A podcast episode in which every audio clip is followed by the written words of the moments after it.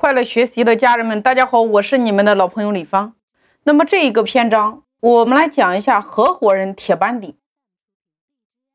也就是说，你的一个企业在运营的过程中，老板之所以今天能够在企业里边，你成为你三千员工或者说你一百个员工的精神领袖，是因为你找到了自己的铁班底。什么是铁班底？我们来看一下马云是如何给自己组建铁班底的。马云先是遇到了蔡崇信，阿里巴巴的永久合伙人，大家都称他为财神爷。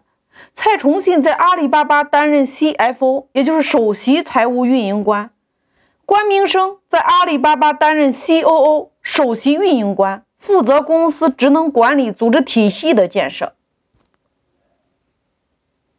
大家可以在百度上，你来查一下蔡崇信的简历，你来看一下关明生的简历，你就会明白为什么阿里巴巴在那个年代能够从死人堆里爬出来。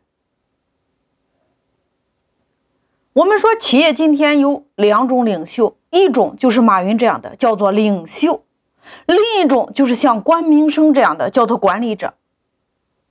你看，在阿里巴巴，他们有一个称呼。他们对马云，阿里内部人称阿里爸爸；对关明生，阿里内部称阿里妈妈。你看，爸爸看到的是今天很残酷，明天也很残酷，但是后天很美好，叫方向；但是妈妈则需要保证今天和明天有饭吃，大家不会死在今天或者说明天的晚上。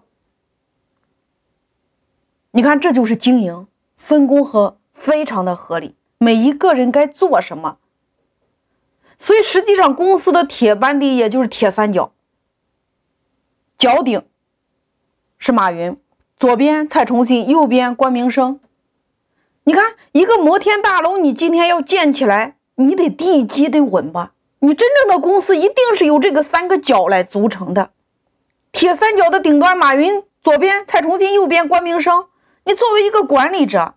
你总得有这两个脚把你托起来。那我们今天，你看我们在无论你在社区营销里边，你还是做你体系团队体系管理里边，同样的道理呀。你得有运营官，你得有财务官呀。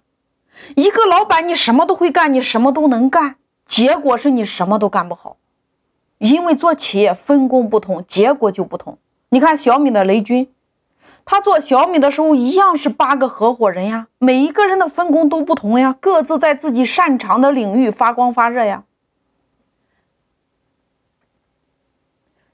与其说今天的流量竞争，不如说是管理的专业度在竞争。未来的三十年一定是知识的三十年，你会发现每一批淘汰的那些关掉的门店或者说企业。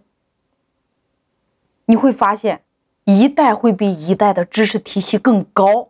你认真回望一下，你可以认真的把你身边你所认识的这么多年被淘汰的，又被起来的，你看看他的学历，看看他的经历。一个国家在发展，它一定是程度文化程度越来越高呀。小到一个公司，大到一个国家也一样啊。你看，毛主席、周总理、朱德。刘邦、韩信、萧何、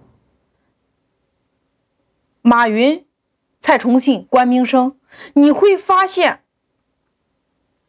为什么很多人都觉得在这次疫情之后，生意越来越难做了？我告诉大家，这不是真相，真相是做生意的方式越来越有文化了，越来越有专业度了。过去作为管理者，你无需学习。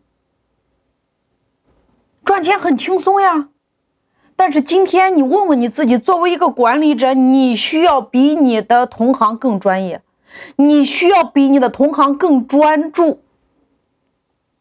所以说，成功的企业或者说国家，是因为它的铁三角够稳。刘邦之所以能够成功，是因为这两个角把他给托起来了。那你得问问你自己啊。你的萧何在哪里？你的韩信在哪里？你的蔡崇信在哪里？你的关明生在哪里？所以大家可以百度查一下，你看一下蔡崇信和关明生他们在做什么？一个公司里边，老板的角色，马云、毛主席、刘邦叫 CEO，首席运营官 COO 叫关明生、周总理萧何，首席财务官 CFO 蔡崇信、朱德、韩信。大家来对照一下，你的公司里边这三个角色，你是否都有合适的人选呢？